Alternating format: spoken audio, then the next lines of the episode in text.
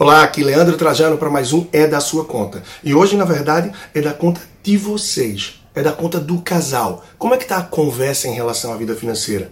Como é que está a conversa do casal? Como é que está a conversa de vocês em relação aos sonhos, em relação aos objetivos? É importante sim que o casal tente planejar algo a dois, se antecipar e não levar e fazer acontecer apenas no momento das oportunidades ou das necessidades. Pois para um ou para outro, se vocês se preparam, se a conversa faz parte do dia a dia de alguma forma, as situações serão enfrentadas com muito mais tranquilidade. E aí eu deixo uma missão Tenta desenhar os objetivos, quais são os sonhos que vocês têm para realizar até o fim desse ano, independente do cenário. Seja esse sonho quitar dívidas, planejar uma viagem, uma reforma, uma mudança de casa, ter filhos, como é que está a preparação e a condição financeira para chegar a realizar essa situação com mais tranquilidade. E se não tem tanta tranquilidade, será que pode adiar um pouco esses sonhos? Como é que vocês podem ver em relação ao que podem poupar mês a mês para que cheguem àquilo que querem realizar?